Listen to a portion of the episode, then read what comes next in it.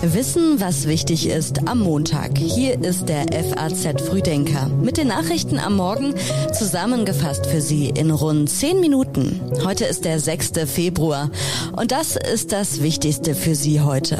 Wirtschaftsminister Habeck reist nach Washington. Die AfD wird zehn Jahre alt und das 49-Euro-Ticket ist vielen offenbar zu teuer. Jetzt zuerst noch die neuesten Meldungen aus der Nacht. Ganz kurz im Überblick. Es gab ein schweres Erdbeben in der Türkei an der Grenze zu Syrien. Nach offiziellen Angaben sind mitten in der Nacht mindestens zehn Menschen ums Leben gekommen. Die Suche nach den Verschütteten läuft noch. Die Ukrainer zieht es eher nach Bremerhaven, Chemnitz oder Schwerin als nach Düsseldorf oder Stuttgart. Relativ zur Bevölkerung landen viele Geflüchtete in mittelgroßen deutschen Städten mit entspannteren Wohnungsmärkten. Das zeigt eine Studie des Marktforschungsinstituts Empirica Regio. 32 Auszeichnungen. Die US-Sängerin Beyoncé hat in Los Angeles den Rekord für die meisten Grammys aller Zeiten aufgestellt. Rund 13.000 Mitglieder der Recording Academy entscheiden über die Preisträger der Grammys, die zu den begehrtesten Musikpreisen der Welt zählen. Die Texte für den FAZ Frühdenker hat heute Redakteur Patrick Schleret geschrieben. Ich bin Theresa Salentin. Guten Morgen. Das US-Militär hat den Ballon abgeschossen und China ist empört. Nach dem Abschuss des mutmaßlichen Spionageballons vor der Küste von South Carolina werden jetzt die Trümmerteile geborgen. China wirft den USA eine Überreaktion vor und einen Verstoß gegen internationale Gepflogenheiten. Die Spionagevorwürfe wies Peking abermals zurück und sprach von einem zivilen Forschungsballon auf Irrwegen. Das chinesische Verteidigungsministerium teilte mit, man behalte sich das Recht vor, in ähnlichen Situationen notwendige Mittel einzusetzen. Den nachrichtendienstlichen Schaden der Ballonfahrt schätzt Washington zwar eher als gering ein, dennoch verstärkt die Episode das ohnehin schon große Misstrauen zwischen den USA und China. US-Außenminister Anthony Blinken dazu. Die ganze Welt erwartet von den USA und China, dass wir unsere Beziehungen verantwortungsvoll pflegen, um eine Menge Herausforderungen zu meistern, die uns und auch andere Menschen rund um den Globus betreffen. Man erwartet von uns, dass wir zusammenarbeiten. Die USA werden dieser Verantwortung weiterhin nachkommen und wir erwarten das Gleiche von China. Ein ursprünglich geplanter Peking-Besuch von Blinken, der die angespannten bilateralen Beziehungen stabilisieren sollte, wurde kurzfristig abgesagt. What this has done uh, is created the conditions um, that undermine the purpose of the trip, including ongoing efforts to build a floor. Die Sache hat den Zweck der Reise unterminiert, nämlich den Boden zu bereiten für Verhandlungen über eine ganze Reihe von Dingen, die uns, die Chinesen und andere betreffen. Und so haben wir beschlossen, die für dieses Wochenende geplante Visite zu verschieben. in postponing the planned visit for this weekend. Im amerikanischen Verteidigungsministerium hieß es gestern, die Bergung des Ballons sei in vollem Gange. Die Trümmer befinden sich in relativ flachem Wasser. Kolumbien und die USA verfolgen zurzeit auch einen möglichen weiteren Beobachtungsballon, der über dem lateinamerikanischen Land gesichtet wurde. Wirtschaftsminister und Vizekanzler Robert Habeck reist heute zu politischen Gesprächen nach Washington und trifft dort unter anderem deutsche Unternehmensvertreter.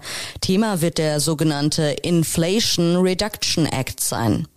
In Europa fürchtet man Nachteile für heimische Unternehmen, weil Subventionen und Steuergutschriften nach dem Gesetz daran geknüpft sind, dass Unternehmen US-Produkte verwenden oder selbst in den USA produzieren. Auch als Freihandelspartner locken die USA, während China an Glanz verloren hat. Neben Habeck reist auch der FDP-Fraktionsvorsitzende Christian Dürr in die US-Hauptstadt. Vor dem Abflug sagte er der FAZ im Gespräch, es wäre ein großer Erfolg, wenn es uns gelingen würde, die Verhandlungen über ein Freihandelsabkommen mit den USA, unseren engsten Verbündeten, wieder aufzunehmen. Das damals geplante Freihandelsabkommen TTIP ist 2016 zu den Akten gelegt worden. Umwelt- und Verbraucherschützer warnten vor der Aushöhlung von EU-Standards. Gleichwohl sind die USA weiterhin wichtigstes Ausfuhrland für Deutschland vor China. Lange war die Volksrepublik das gelobte Land für deutsche Unternehmen, wo Wachstum und Rendite lockten. Jetzt haben die Pandemie, stockende Lieferketten und zuletzt der mutmaßliche Spionageballon neue Besorgnisse ausgelöst. Die AfD wird zehn Jahre alt. Am 6. Februar 2013 wurde die AfD gegründet. Seitdem wurde die Partei immer radikaler. Gegen die Jubiläumsfeier wurden Proteste angekündigt. Vor zehn Jahren kam es zu einer zunächst wenig beachteten Parteigründung von Eurokritikern im evangelischen Gemeindezentrum Oberursel. Ein Hamburger Professor namens Bernd Lucke war dabei, eine Unternehmerin aus Sachsen namens Frauke Petri ließ sich entschuldigen, ebenso ein Publizist aus Potsdam namens Alexander Gauland. Von den 18 Männern im Raum sind die meisten heute nicht mehr Mitglied der Alternative für Deutschland. Politologe Frank Decker von der Uni Bonn sagte im Interview mit der deutschen Presseagentur, für diese Neugründung hatte sich damals ein Gelegenheitsfenster aufgetan durch die Eurokrise. Da ging es ja darum, wie den südeuropäischen Ländern unter die Arme gegriffen äh, werden kann. Und äh, diese Stabilisierungsmaßnahmen hat die AfD äh, abgelehnt. Damals war die AfD auch eine eher liberal konservative Partei. Sie hat sich dann erst später radikalisiert und in Richtung Rechtsextremismus bewegt. Seit März 2021 ist die gesamte AfD ein rechtsextremistischer Verdachtsfall. Davor hatte die Partei über Jahre daran gearbeitet, radikale Positionen salonfähig zu machen und eilte damit von Wahlerfolg zu Wahlerfolg. AfD-Gründer Markus Keller sagte im Interview mit der FAZ, Zitat, die Gemäßigten, zu denen auch ich mich zählte, wurden mehr und mehr herausgedrängt. Politologe Frank Decker nochmal zur Partei. Sie steht äh, sehr weit rechts, ähm, was ja auch daran äh, ablesbar ist, dass sie vom Verfassungsschutz äh, beobachtet wird. Sie ist vielleicht keine durchgängig rechtsextreme Partei, aber die rechtsextremen Kräfte haben in dieser Partei mittlerweile die Oberhand. Ja, und bei den Wählern ist es schwierig, weil eben viele Wähler eine solche Partei auch aus Protestgründen wählen, ohne selber notwendigerweise rechtsextreme Einstellungen aufweisen zu müssen. Keine zehn Kilometer entfernt vom Ort des damaligen Gründungstreffens wollen an diesem Montag 300 Parteimitglieder das Jubiläum feiern. Ein Bündnis von Gewerkschaften und Verbänden hat zum Protest aufgerufen. Das 49-Euro-Ticket ist vielen wohl zu teuer. Im Mai kommt das Deutschland-Ticket. Das hatte Verkehrsminister Volker Wissing vor wenigen Tagen angekündigt. Damit werden wir ein digitales, deutschlandweit gültiges ÖPNV-Ticket bekommen zum Einführungspreis von 49 Euro.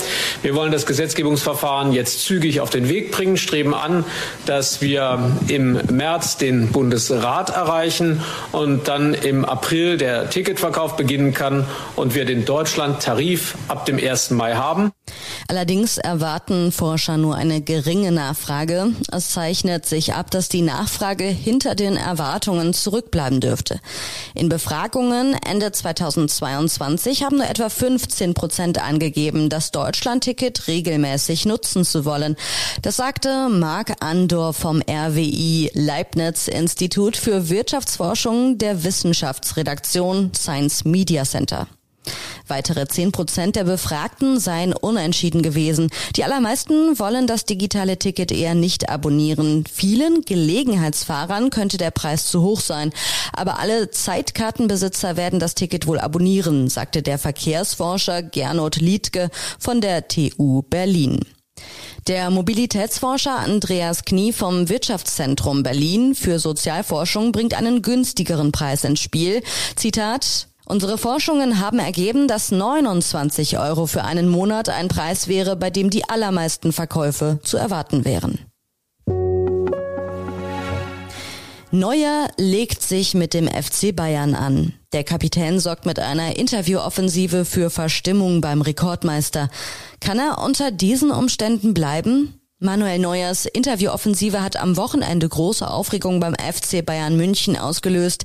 Mir wird mein Herz rausgerissen, das sagte er der Süddeutschen Zeitung zur Entlassung vom langjährigen Torwarttrainer Toni Tapalovic und legte sich damit mit den Verantwortlichen beim FC Bayern an.